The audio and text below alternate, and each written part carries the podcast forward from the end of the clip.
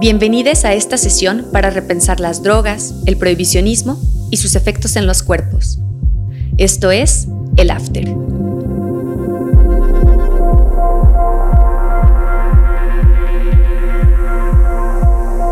Hola, bienvenidas, bienvenidos, bienvenides.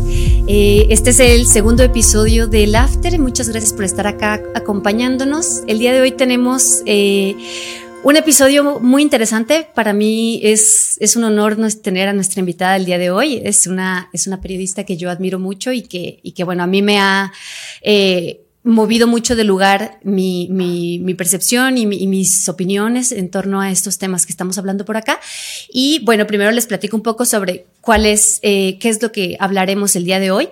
Eh, bueno, lo que el, el, objetivo de este episodio es tener una mirada crítica hacia la guerra contra las drogas, pero no solo como una estrategia fallida, que eso es lo que luego escuchamos mucho o repetimos mucho, ¿no? Que es una estrategia que falló, no solo en, en desaparecer las, las, drogas o erradicar su uso, eh, sino, sino también observarlo como algo distinto de lo que creemos que es, ¿no? Como, como más un régimen eh, geopolítico de militarización. Ahora nuestra invitada nos hablará más de eso y nos, nos, nos explicará. Eh, y bueno, también algo que, que ella hace en su trabajo es un análisis histórico del prohibicionismo, ¿sí? Para identificar su uso, sus objetivos, ¿no? Y también ayudarnos a entender por qué acabar con las drogas, y esto lo pongo entre comillas, eh, fue algo que pues nunca fue realmente el objetivo. Ahora, eh, igual, Don, nos, nos, nos, aclaras, nos explicas, me dices si me estoy equivocando. Y también eh, lo que el trabajo que ella hace, pues es una lectura amplia de la violencia en nuestro país eh, y en otros países también más allá de la narrativa de guerra entre cárteles con daños colaterales, que es lo que, lo que se repite y lo que escuchamos y lo que repetimos muchas veces en los medios. Y pues bueno, la idea de este espacio en general, pero del episodio de hoy especialmente, pues es eh, cuestionarnos qué tanto de estas narrativas eh, son ciertas, para qué se crearon, ¿no? De, dónde vienen. Y bueno, ahora sí eh, les, les, presento a nuestra invitada el día de hoy. Ella es Don Marie Paley, es periodista y autora de Capitalismo Antidrogas y Guerra Neoliberal. Y bueno, actualmente es editora del seminario digital. Ojalá. Bienvenida, Don. Muchas gracias por estar aquí. ¿Cómo estás? Bien, bien, muchas gracias. ¿Sí me va bien? Sí, te escucho bien. Ok, bueno, pues eh, antes de, bueno, me gustaría empezar eh, por hablar. Eh, hoy vamos a hablar especialmente de estos dos libros que, Don tiene eh, publicados, que los dos son maravillosos y que podremos compartírselos a través de, de Twitter, a través del Twitter de eh, El Rumor de la Discordia. Compartimos, estaremos compartiendo semanalmente lecturas relacionadas al, tema que estaremos conversando para que también puedan seguir explorándolo y podamos seguir pues platicando sobre esto, pensando, haciéndonos preguntas. Entonces, bueno, dentro de estas lecturas que compartiremos, hoy vamos a hablar un poco más sobre el libro Capitalismo Antidrogas, que fue publicado primero en inglés en 2014 y posteriormente en español. Y bueno, te quiero preguntar, Don, si en este tiempo, eh, casi 10 años después o más de 10 años después, ha, ha cambiado tu análisis eh, de la guerra contra las drogas en México y si se ha transformado o se ha reforzado, sobre todo en el creciente actu en el, en el contexto actual, perdón, en, este escenario también como de creciente militarismo y, y, lo que vemos ahora en medios también sobre la presencia de fentanilo, ¿cómo, cómo ha sido, cómo es tu lectura ahora? Pues este, yo quisiera pensar que, que mi análisis ha madurado, digamos, desde, desde el 2014, cuando entregamos el el, bueno, cuando se publica el libro yo entregué el borrador como a principios del año del 2014 en inglés. Eh, y un ejemplo es, por ejemplo, solamente alcancé poner en el libro mención de los nombres de los 43 este, desaparecidos de Ayotzinapa como en la dedicatoria, porque ya estaban este, las pruebas finas para entonces. Entonces, pues es un caso muy concreto, muy doloroso pero que nos permite un poco dar cuenta de, de muchas cosas, ¿no? Eh, lo que hemos aprendido sobre Ayotzinapa eh, me ha hecho yo aprender junto con, con, muchas más personas en México y más allá sobre cómo funcionan, ¿no? Este, estos episodios de, de violencia extrema en el país y creo que lo que nos enseña los informes de la, del grupo de expertos, eh, los informes varios que han habido sobre, sobre es eh, el papel del Estado, ¿no? el, papel de las fuerzas estatales y también de, la, de, las, diferentes de las diferentes eh, dependencias estatales gestionando su verdad histórica y hasta hoy día eh, ocultando pruebas, este, no, no abrir este, archivos o bases militares, por ejemplo. Entonces, como la participación activa eh, de fuerzas estatales, el fenómeno de, paramilitarización, que es algo que, que, destaco bastante en el libro, eh, y el trabajo posterior, y es algo que también este, habla el, periodista John Gibler de la, de la, administración de estos crímenes eh, por parte de un Estado que garantiza constantemente la impunidad para los perpetradores, ¿no? Eh, entonces, pues, también son muchos más compañeros y compañeras que están trabajando de forma crítica esa guerra, que están cuestionando.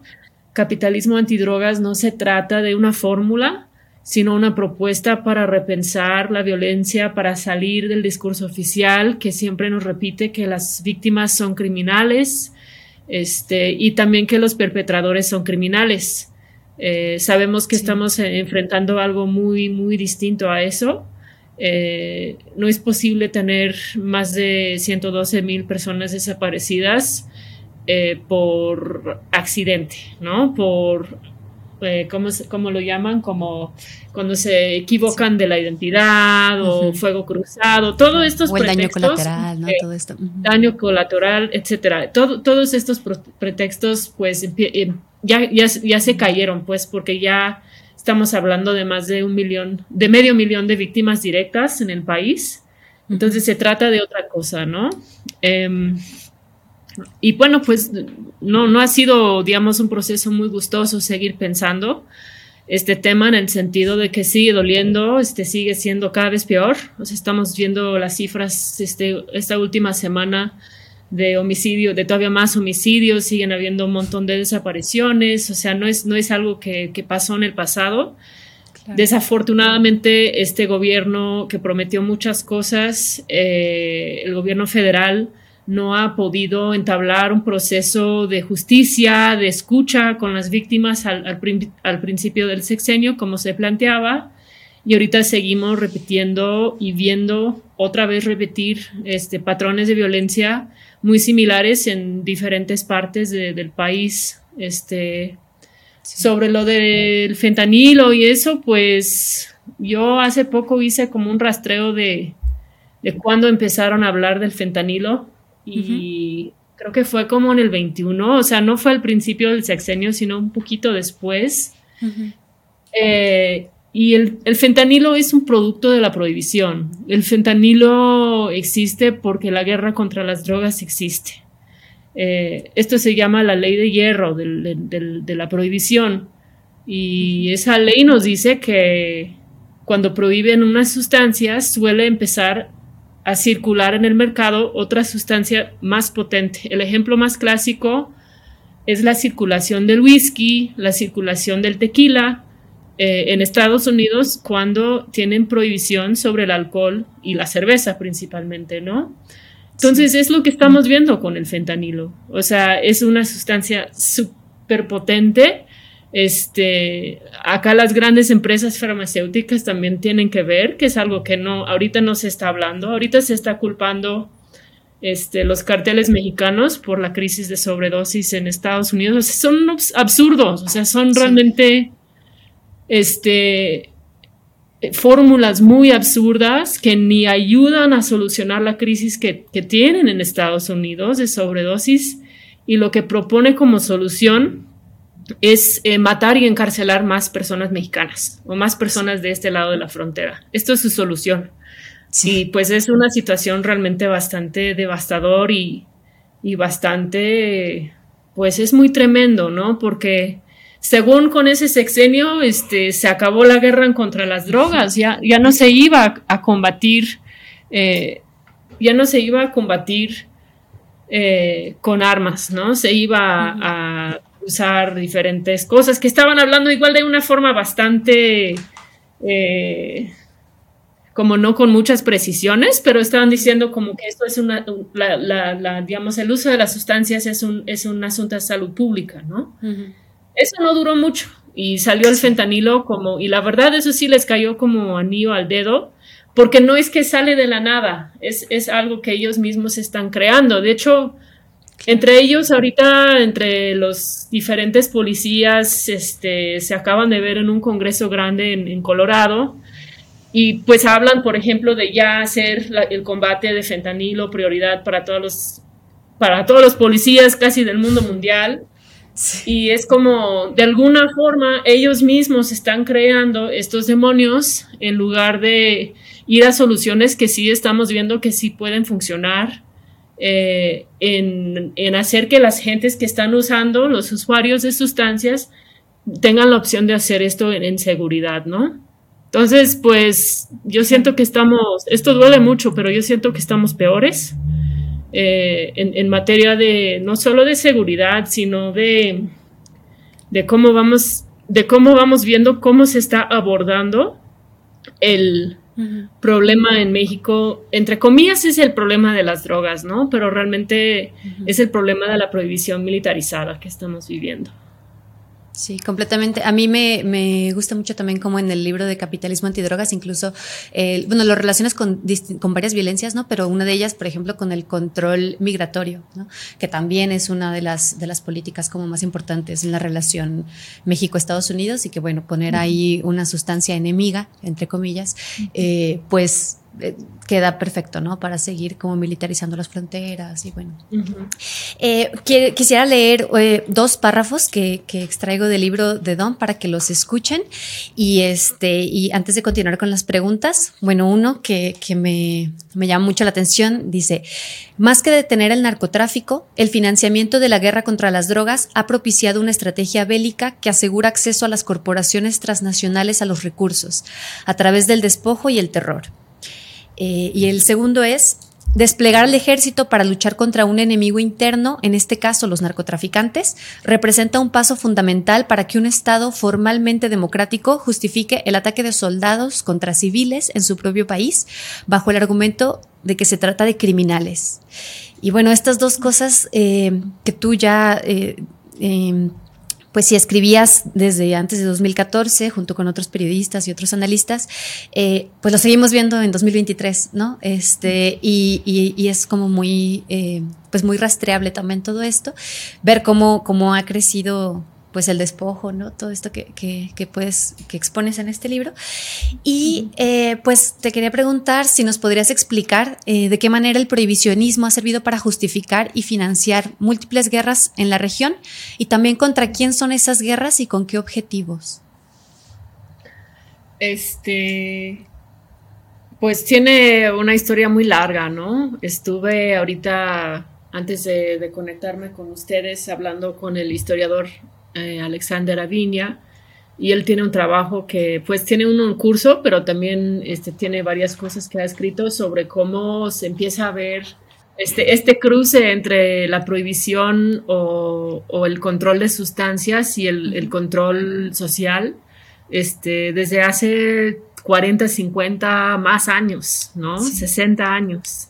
Es algo que tiene este, mucho precedente histórico, eh, y algo interesante ahí, y creo que vale la pena como destacar un poco, eh, hay una, una profesora que estudia la, historia global de las drogas, ¿no? De, los narcóticos, Julia Buxton, y lo que ella dice es que hay que, hay que, hay que notar que, o sea, Estados Unidos usaba drogas para criminalizar comunidades. Este, China hacía lo mismo, este, en la Unión Soviética hacía lo mismo, o sea, como que trasciende no solamente fronteras, pero trasciende ideologías, o sea, supuestamente dos perspectivas de Estado completamente diferentes de Estados Unidos y la Unión Soviética, ambos países usando las sustancias para criminalizar disidentes internos a su país, ¿no? Y por disidentes en el sentido amplio, ¿no? Desde activistas, este, muy pacíficas hasta otras este, más radicales, digamos. Entonces es algo realmente que, que creo que es un hecho, o sea, no es que estamos debatiendo si se usa este, los narcóticos como pretexto para criminalizar, este, esto es un hecho, este, tiene muchos vertientes particulares en, diferentes países. Em, y hay como un, yo diría que hay como un, una confusión este, que se genera como a, raíz de proponer que, que, un grupo, un cártel de las drogas también puede ser como una insurgencia y no sé qué. O sea, lo que hemos visto a la, a la larga de la historia es que el, dinero, el, efectivo que se genera a través de la prohibición, este, se usa para financiar proyectos reaccionarios. Este, se, se usa para reforzar el poder, digamos, del Estado, este, de los contras, en el caso de Nicaragua, muy concreto, etcétera. O sea, no tenemos muchos ejemplos de, como al, revés, ¿no? Entonces, es algo bastante bien. Por eso, como a veces digo, está bien debatir, pero en algún momento es como el aborto, por ejemplo. A mí no me interesa debatir el aborto. El aborto es el aborto legal, seguro eh, y, y gratis, es un derecho, punto. ¿no? Y la vamos a conseguir como sea. Y, con la prohibición es un poco lo mismo, ¿no? La prohibición ya hemos visto que es una política que no sirve.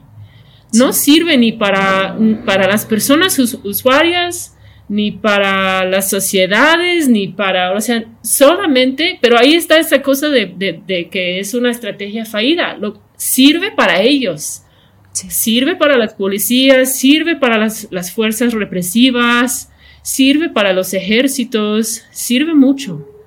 ¿No? Entonces ahí es como nomás desde otro lado empezar a, pensar, pero yo creo que tiene larga historia eso de, de, usar, este, porque ellos también deciden, algo que también creo que es importante ver es que la prohibición no es que no hacen nada, sino que la prohibición es la manera que ellos deciden gestionar ciertas sustancias.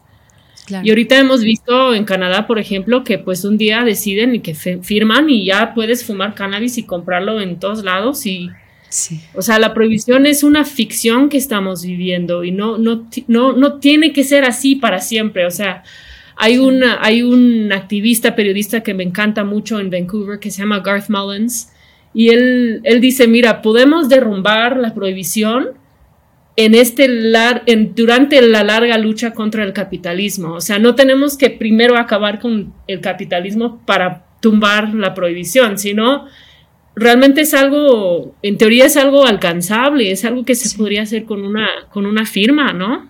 Claro.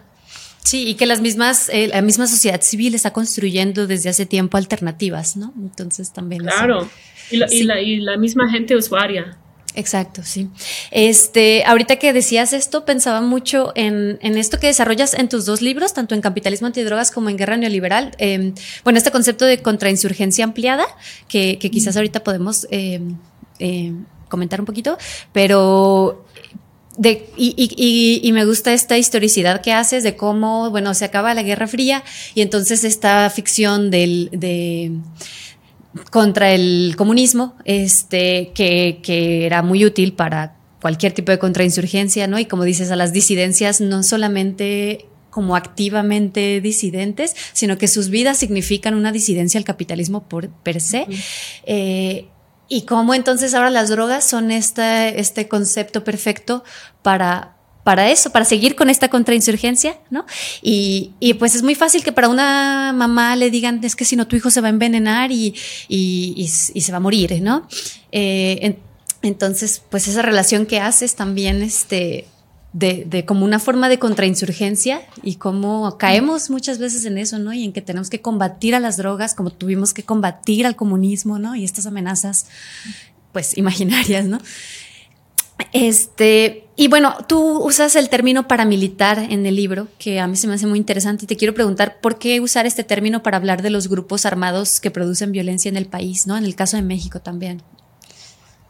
Este, Pues mira, eh, yo siento que es mucho más útil usar la palabra y más atinada usar la palabra paramilitar que usar la palabra cártel o grupo criminal o grupo de crimen organizado, porque son grupos que trabajan con fuerzas estatales. Y si no estábamos al 100 con esto antes de Ayotzinapa, después no hay, o sea, ahí está con todas sus letras, este, los que desaparecen a los chavos este, esta noche son policías municipales supervisados por otras fuerzas armadas y este, son entregados los 43 a un grupo criminal, entre comillas, este, yo prefiero llamar eso un grupo paramilitar, que propiamente es lo que es un grupo eh, formalmente no del Estado, un grupo armado, pero que tiene lazos, que tiene lazos este, con las fuerzas estatales. Entonces no es una idea, digamos,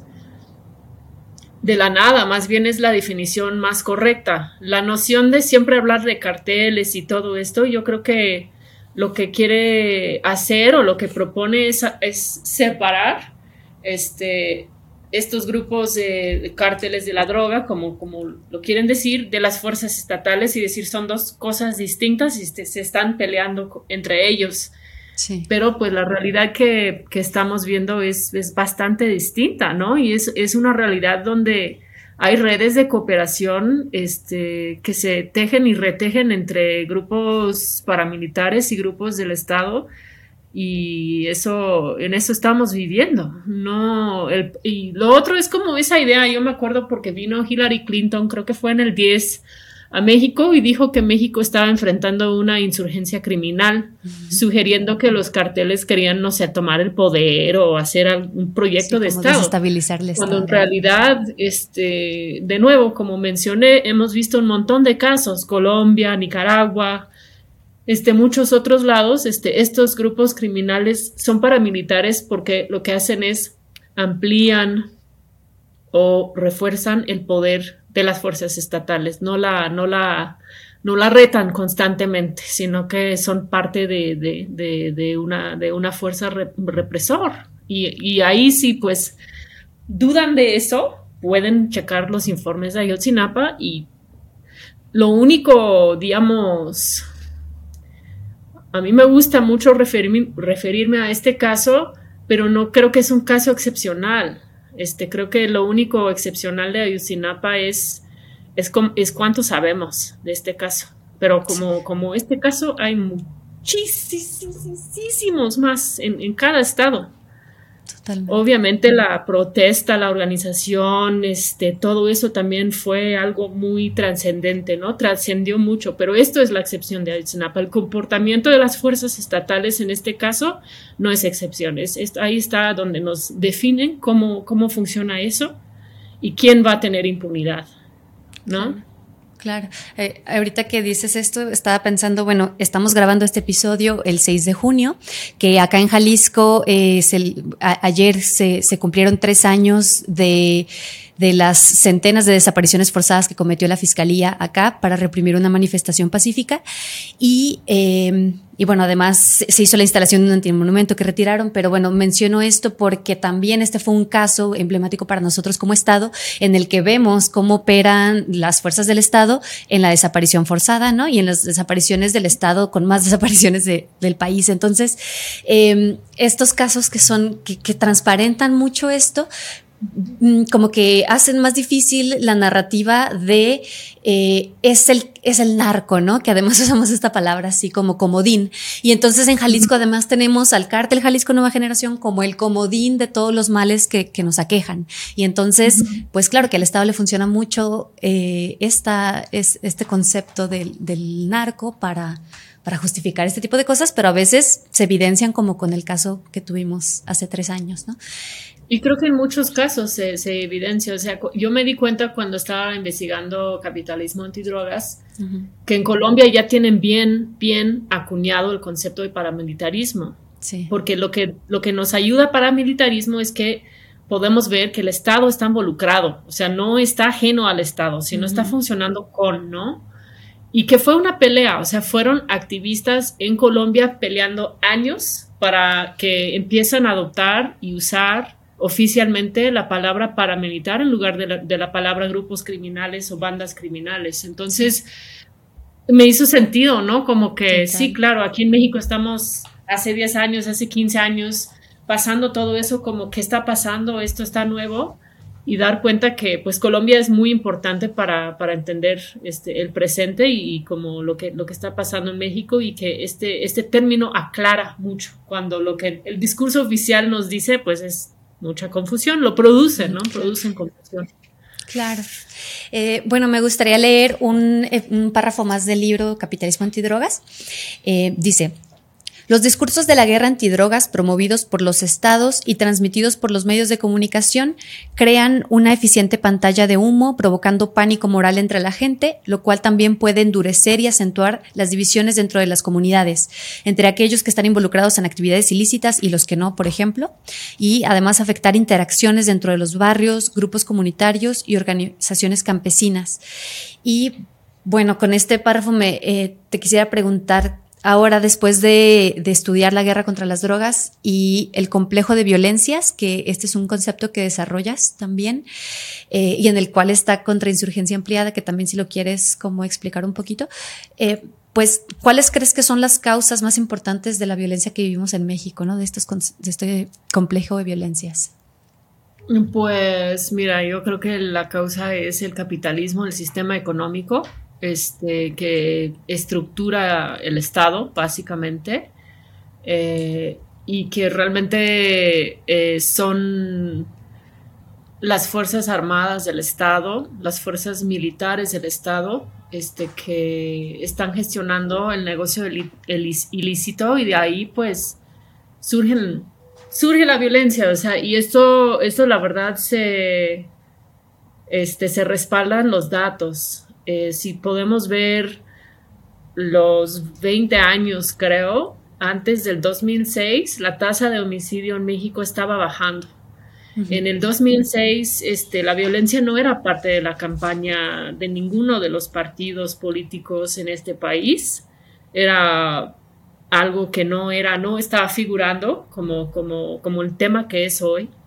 Y cuando se lanza la guerra contra las drogas, entre comillas, y cuando Estados Unidos empieza a financiar esa guerra a través de la iniciativa Mérida, disparan los homicidios, disparan las desapariciones. O sea, ¿de dónde más viene esa violencia si no es por la intervención del Estado? O sea, están los datos, o sea, no...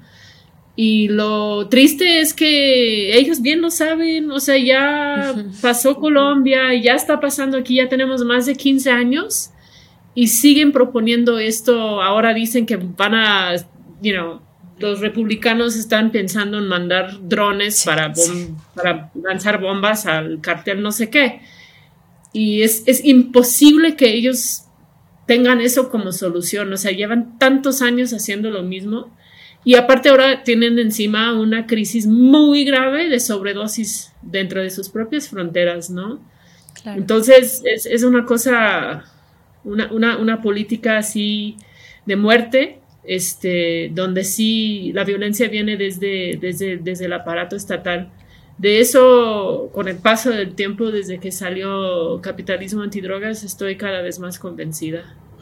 Claro, ahorita que comentas esto, eh, quiero también eh, recomendarles a nuestra audiencia, vamos a compartir entre los materiales que, les pasaremos por Twitter, eh, un, un, informe que, bueno, una serie de informes, es algo muy grande lo que acaba de sacar las organizaciones Data Cívica e Intersecta hace un par de semanas, que se llama Con Copia Oculta, que es, bueno, una una serie de bases de datos que lograron como articular a través de los, de, de los leaks de Guacamaya Leaks. Eh, bueno, encontraron como un montón de correos y un montón de información y lo que han hecho ha sido pues eh, sistematizar esta información y, eh, y encontrar que el registro que ha tenido el Estado mexicano desde el comienzo de la guerra contra las drogas, eh, de las, lo que el Estado llama las muertes relacionadas a la delincuencia organizada, ¿no? Y entonces, bueno, esta narrativa de que quienes o se matan entre ellos o se mueren o murieron porque en algo estaban, eh, lo que encontraron estas organizaciones es que solamente el 4.4% de los homicidios que tenían, que estaban clasificados como presuntos delincuentes, tenían una carpeta de investigación, ¿no? Es decir, no se investigó si eran delincuentes o no. Eh, también solamente el 5% de esos casos se sabe el nombre del grupo delictivo al que pertenecían supuestamente, entonces eh, eran delincuentes anónimos, ¿no? Presuntos delincuentes anónimos, digo entre comillas, ¿no? Y pues como, como dice Don, tenemos el caso de Ayotzinapa, que es quizás uno de los más emblemáticos, pero tenemos también Tlatlaya, ¿no? Estas masacres que comete el Estado, eh, en las que, cataloga como enfrentamientos hasta que los, los les periodistas descubren lo contrario, o este tipo de investigaciones descubren lo contrario, y que para, para la narrativa oficial, pues son personas eh, reportadas como presuntos criminales, ¿no? Eh, Em, entonces, bueno, pues eso es, eso es esto que, explica ahora Don. Creo que en este, en este trabajo que acaban de sacar estas organizaciones eh, hay mucha información para seguir explorando y seguirán publicando cosas. Entonces, por ahí eh, se las comparto para que, para que la exploremos. Y pues bueno, eh, y me gustaría pasar ahora a otro, bueno, un artículo que escribiste hace no mucho sobre el consumo seguro, suministro, perdón, consumo seguro no, suministro seguro, que también es un artículo que compartiremos a través de nuestras redes. Y em, pues bueno, te quería preguntar, voy a leer un, pequeño extracto de, este artículo. Dice, el tamaño, eh, el tamaño, perdón, el llamado por un suministro seguro, se refiere a suministro seguro de drogas, eh, proviene de activistas usuarios de drogas en Canadá. Es una intervención osada que podría tener consecuencias profundas, primero deteniendo sobredosis fatales, pero también acabando con los daños de la prohibición militarizada en el sur. Eh, ¿me ¿Nos podrás contar de qué forma se relacionan estos dos fenómenos? Pues em, hemos ya mencionado un par de veces, ¿no? La, crisis de sobredosis que, está pasando en Estados Unidos también está pasando en, Canadá. Eh, dentro de un año en Estados Unidos han muerto alrededor de 100.000 personas, ¿no? Por sobredosis. Eh, y es como la proporción es igual al tamaño del país en Canadá.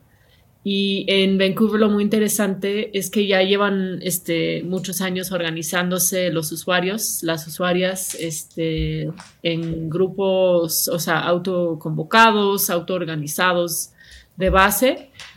Y ahorita ellos lo que nos están diciendo es que el suministro de, drogas está intoxicado, ¿no? Esto no hay duda. Y gran parte de lo que está intoxicando el, el suministro es, es fentanilo y la única forma de acabar con la crisis es garantizar que las personas pueden usar este, la sustancia que, buscan de forma segura.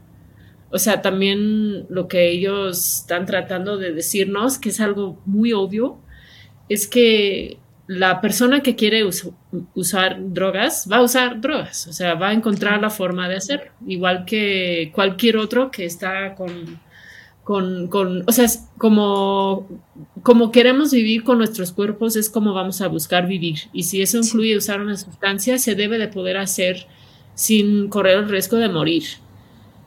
Y entonces ellos dicen que lo que debe de pasar es que hay una, un suministro regulado donde pueden acceder eh, a, a, puede ser fentanilo, también heroína, este, metanfetamina, cristal, eh, como, eh, como de forma segura. Esto implicaría que, hubiera un mercado regulado de esas sustancias, igual como lo hay para ahorita para cannabis en Canadá, para, para alcohol, por ejemplo, para cigarros, etcétera. Que realmente, si en las sustancias vamos, o sea, el alcohol está aquí en México es la sustancia más peligrosa de todos, ¿no? Este, pero bueno, entonces ellos argumentan esto y es, es, un argumento creo que muy, muy fuerte, muy, o sea, sí, o sea, a mí me, me, convence mucho este, que ellos que conocen su contexto y, y, entre muchos este, han salido con esta propuesta, significaría este mercado regulado, lo que también significaría eh, que se tendría que establecer cadenas este, de mercancías de exportación que no pasan por este, la prohibición. O sea, desde que el opio crece en Guerrero hasta que llega a Canadá, que sea un, como un cualquier commodity. Y ahí pues está toda la crítica del capitalismo, que bla, bla, bla. Pero son cosas que podemos hacer en el camino, por lo menos para, de un lado, reducir eh, el riesgo de consumo de drogas ahorita en Estados Unidos y Canadá en particular, porque lo que realmente afecta mucho en la cuestión de la crisis de sobredosis es la, es la persona que está eh, inyectándose, yo no lo sé decir muy bien, pero que está usando eh, drogas de esta forma. Eh, y pues también podría reducir los daños de este lado en términos de las personas productoras este, o las personas que pueden estar involucrados en, en este negocio.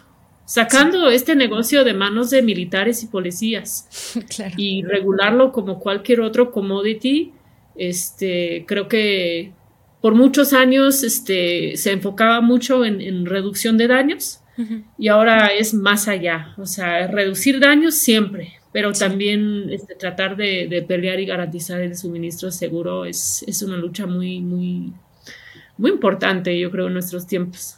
Claro.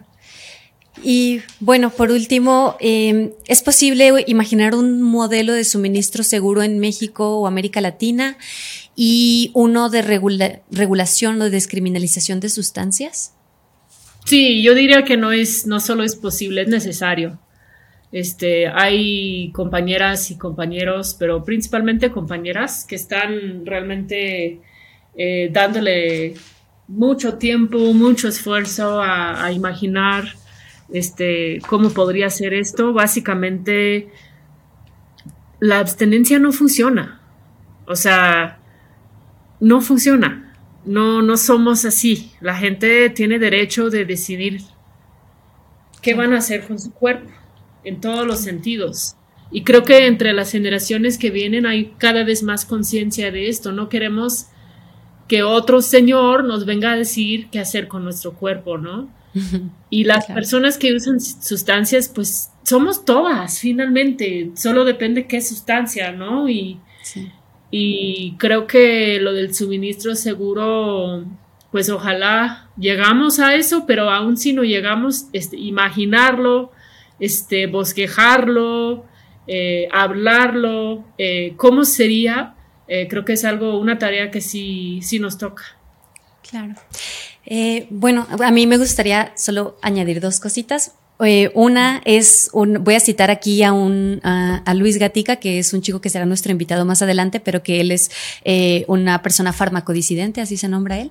y él dice, a mí me gustó mucho esto que él dijo alguna vez, lo escuchaba decir, siempre hay tres cosas que siempre han estado en la humanidad y siempre van a estar, es el sexo, el aborto y las sustancias psicoactivas, ¿no? Siempre han estado y van a estar, ¿no? Entonces, o nos educamos y, nos relacionamos con esto de una forma digna, de una forma eh, saludable, etcétera, o, o, vivimos como estamos viviendo las cosas ahora.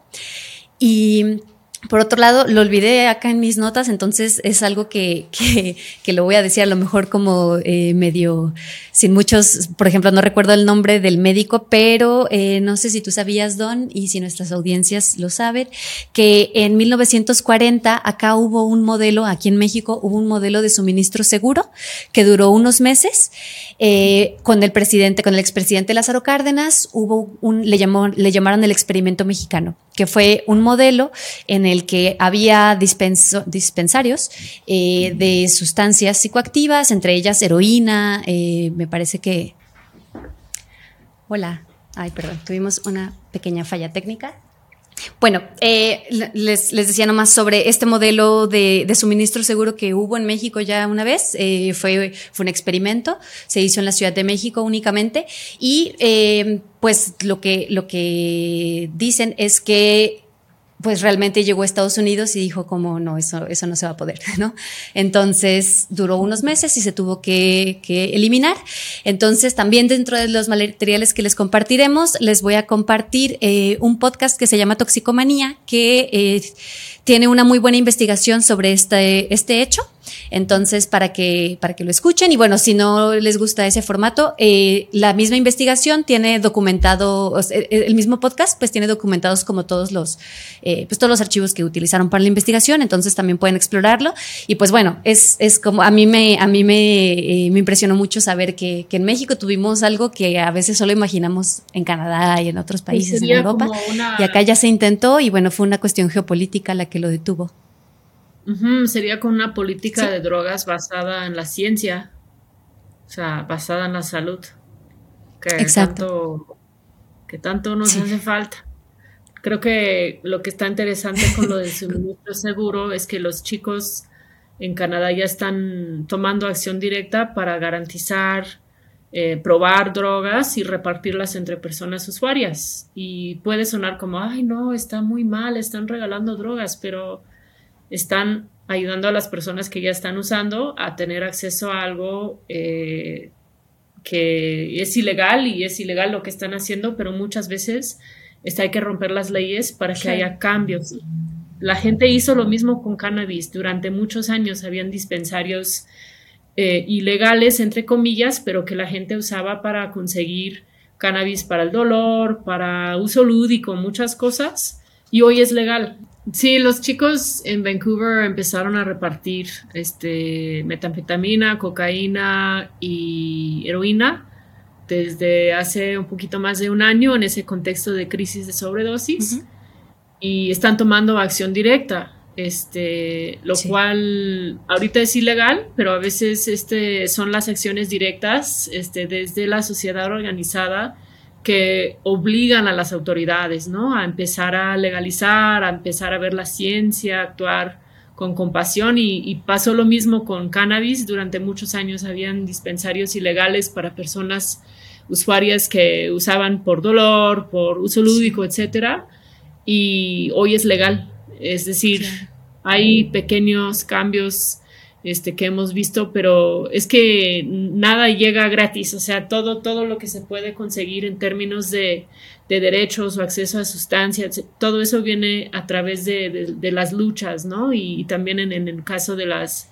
de las drogas y, todo eso, pues se ve, se ve lo mismo. Claro.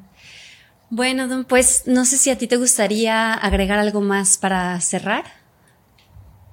No, pues estuvo muy interesante. Yo les agradezco mucho y, qué interesante tema para, para podcast. Muchas gracias. Este, no, pues qué, qué, honor tenerte por acá. Y, eh, bueno, tu episodio es, es, uno de los primeros porque, porque me parece que el, el, programa de lo que va un poco es como de repensar, bueno, es repensar las drogas, repensar el prohibicionismo, los daños que ha hecho el prohibicionismo y uno de los efectos más atroces del previsionismo ha sido la guerra contra las drogas, ¿no? Entonces, pues a mí he aprendido mucho como de, todo lo que tú has investigado y entonces, pues es un gusto tenerte por acá y eh, pues bueno, muchas gracias a quienes nos escuchan y les compartiremos entonces toda esta material, esta información que hemos estado conversando por acá. Les recomiendo muchísimo que lean los libros de Don. Son, eh, pues, son algo que, nos, nos mueve mucho del lugar de lo que hemos aprendido sobre la violencia y sobre la guerra contra las drogas. Entonces, pues muchas gracias, Don. Y que viva la piratería. Ahí están en PDF, todo el mundo puede leer y pues mucho gusto, muchas gracias a, a ti. Sí, qué chido. Muy bien, gracias por la generosidad. bueno, hasta luego. Este programa es producido por Revueltas. La música original es de Hermanito y la investigación la hice yo. Soy Mariana Mora y esto es El After. Suscríbete para escuchar todos los episodios.